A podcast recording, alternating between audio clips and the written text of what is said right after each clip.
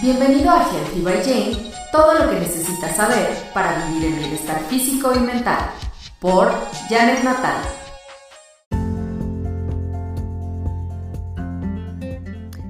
Hola, ¿cómo están? Yo muy feliz de estar de nuevo aquí con ustedes.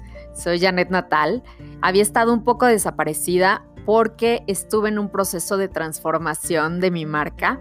Antes era Be Healthy by Jane, pero eh, para estar más cercana a ustedes decidí quitarle la B porque era un poco complicado estar aclarando el B sin la E. Entonces lo simplifiqué y ahora es directo Healthy by Jane. Es el mismo contenido, las mismas pláticas que tenemos de, de información que les puede servir para vivir en bienestar físico y mental. Y justamente el tema de hoy es la relación que hay entre la comida y la mente.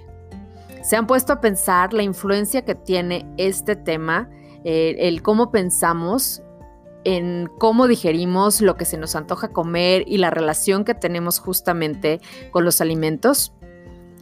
Eh, si nos vamos un poquito más atrás, el comportamiento de comer se remonta al día en el que nacimos. Nuestra mente inconsciente o el subconsciente, digamos, aprende cuando estamos...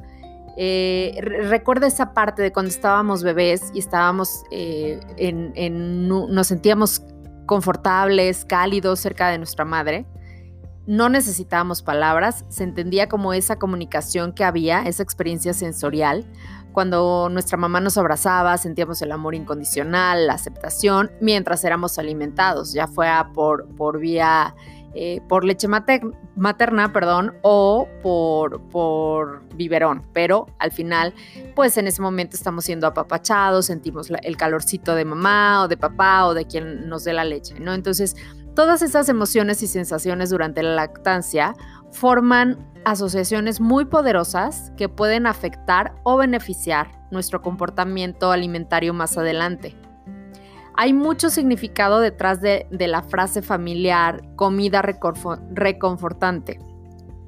Eh, si pensamos también desde chiquitos cómo celebramos los cumpleaños, con alimentos dulces, altos en calorías, pasteles, eh, dulces de las piñatas, todo es relacionado con comida y esas, eh, eh, digamos que experiencias las asociamos con señales sensoriales del evento. Ni si, es más, en los cumpleaños a veces ni siquiera nos teníamos que preocupar por comer. Si el festejado no quería, el niño pues que no comiera, pero tenía su pastel. Entonces, a medida de que vamos creciendo, descubrimos que cada evento importante de nuestra vida se celebra y se reconoce con comida. Eh, cuando comemos, eh, generalmente este tipo de alimentos los relacionamos con momentos felices. Eh, ahí es cuando, cuando como que no nos sentimos reconocidos, nos sentimos apapachados y no nos sentimos abandonados.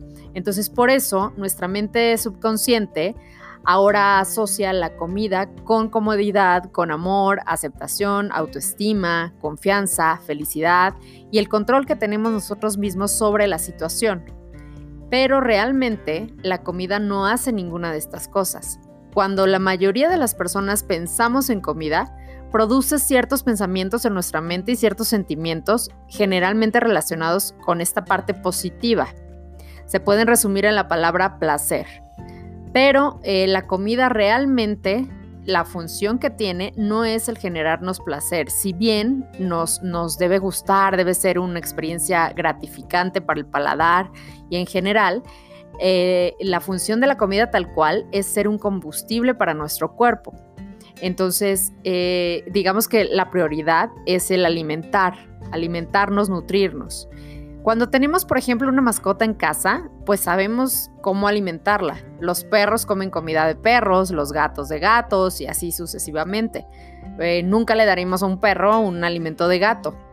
Entonces sabemos que cada, cada animal, cada, cada ser tiene su propio tipo de alimento para que esté sano y además que se mantenga saludable y tenga una vida pues larga. Eh, incluso, por ejemplo, cuando, cuando tenemos ya una mascota mayor, sabemos que a veces eh, quizá necesitan algún tipo de alimentación más especial para ayudarlos y, que tengan todos esos nutrientes necesarios.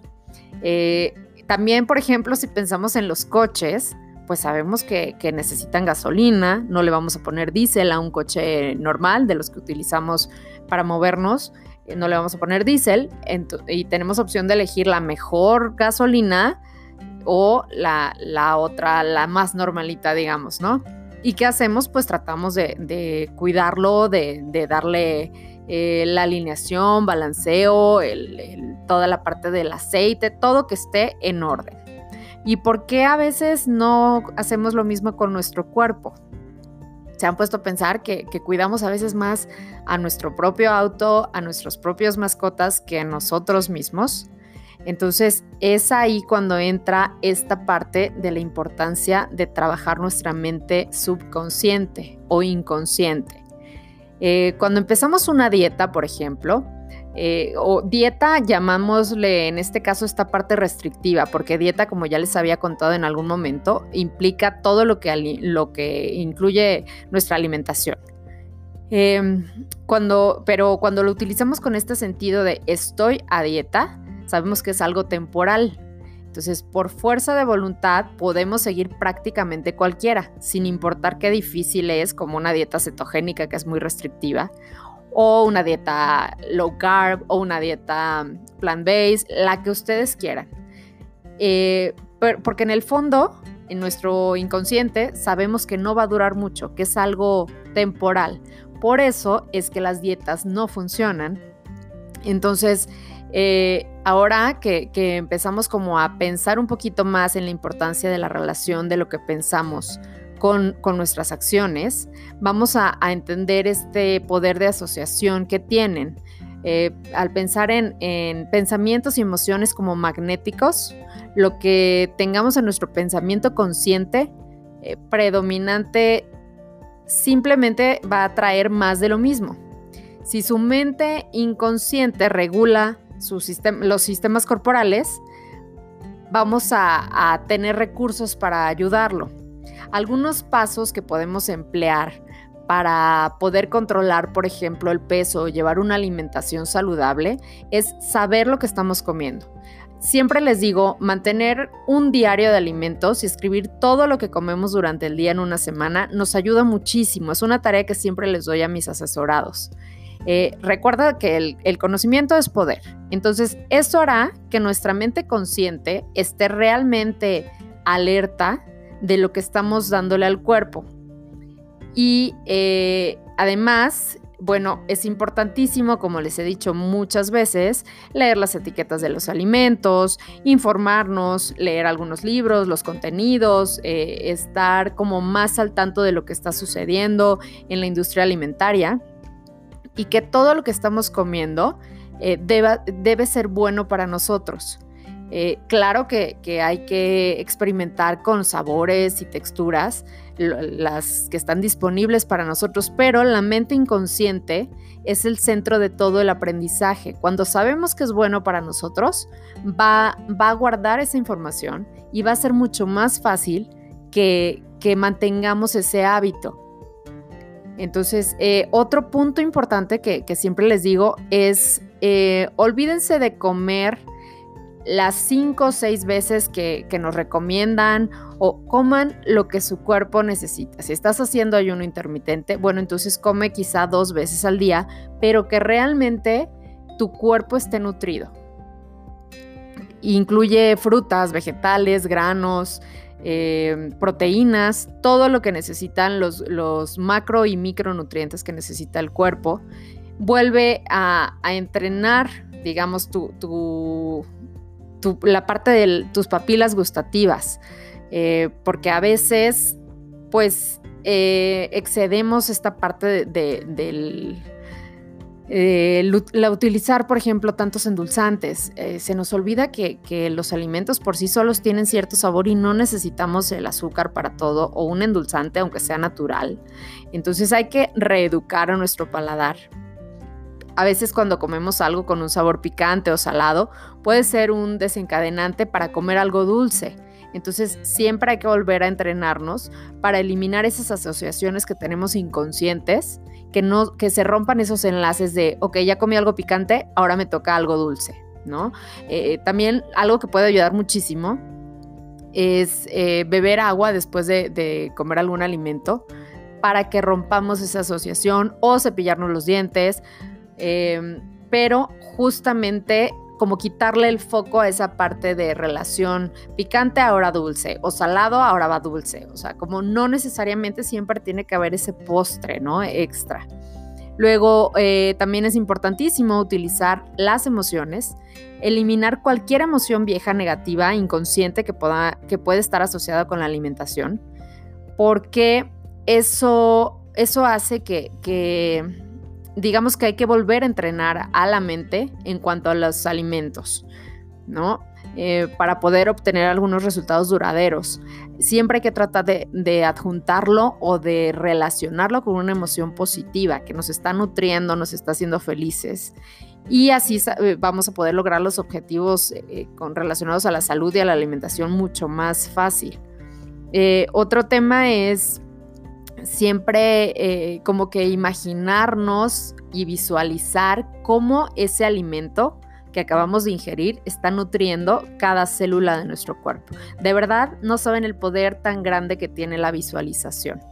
Entonces, activen su imaginación, activen su, esta parte de las visualizaciones, de verdad, háganlo conscientemente. Han escuchado quizá del, del mindfulness, que es el estar aquí ahora. Bueno, también hay, hay una corriente que está dirigida a la alimentación y es estar justamente presente en ese momento, sin ver la televisión, sin estar distraídos, sino estar presentes en el momento. Todo esto va a ayudar a cambiar esta parte, estos mensajes que tenemos en el subconsciente arraigados y cambiar esta asociación que tenemos de, de la comida chatarra calórica con el control y placer.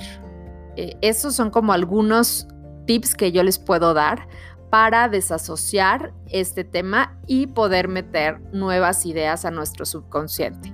Espero que les sean de mucha utilidad y vamos a seguir platicando de este tema de la mente porque la verdad es fascinante. Ahora que acabo de terminar un diplomado en hipnoterapia, descubrí muchísimas cosas interesantísimas que estoy segura que les van a servir y les van a encantar. Entonces nos vemos en el siguiente episodio. Recuerden que cualquier duda que tengan me pueden contactar a través de mis redes sociales. Estoy en Instagram y Facebook como Healthy by Jane. Y eh, cualquier tema que quieran que toquemos también, con muchísimo gusto lo, lo puedo hacer. Nada más mándenme un mensaje, díganme qué quieren saber, de qué quieren que platiquemos y lo preparo con todo el gusto. En mi correo también es jane healthybyjane.com y nos vemos en el próximo episodio.